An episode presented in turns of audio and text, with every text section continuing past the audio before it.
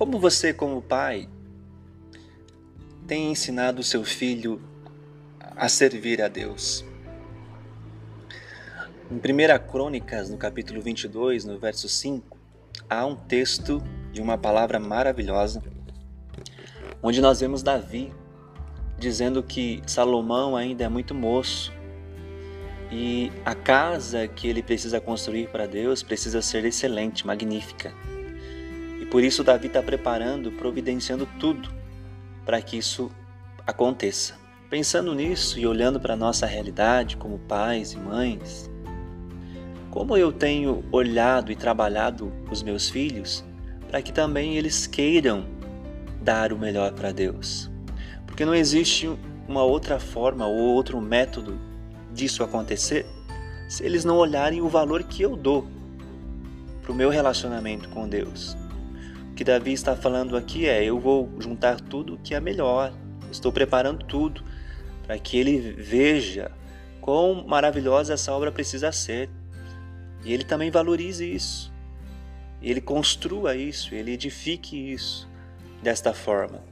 Então, esta, este exemplo de Davi ele é muito atual para mim para você, pais e mães que precisam sonhar e precisam é, querer que, que seus filhos também eles vivam esta realidade com Deus de uma forma maravilhosa que eles possam olhar para Deus e temer a Deus e amar a Deus e sempre querer estar na presença de Deus. Mas eles só vão fazer isso a partir do momento que eles olharem para nós e ver em nós esse desejo, essa necessidade de darmos o melhor para Deus. Ele diz assim no versículo 5 do capítulo 22 de 1 Crônicas: Pois dizia Davi: Salomão, meu filho, ainda é moço e a casa que se há de edificar para o Senhor, para o nome da sua glória, é de sobremodo magnificante. Providenciarei, pois, para ela o necessário.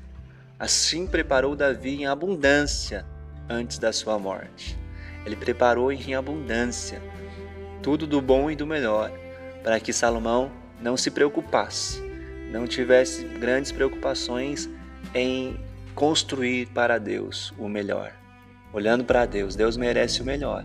Eu vou preparar esse caminho para o meu filho, para ele fazer o melhor para Deus.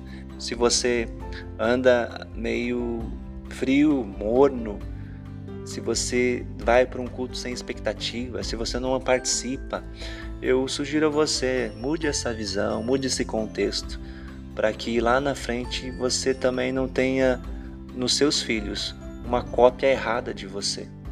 Né? Olhe para Davi, olhe para o empenho dele de passar um Deus maravilhoso para seu filho servir. Esse Deus ele precisa ser ensinado, ele é maravilhoso e os nossos filhos precisam entender que ele é maravilhoso, ele merece o melhor. Faça isso, se comprometa com Deus, em nome de Jesus.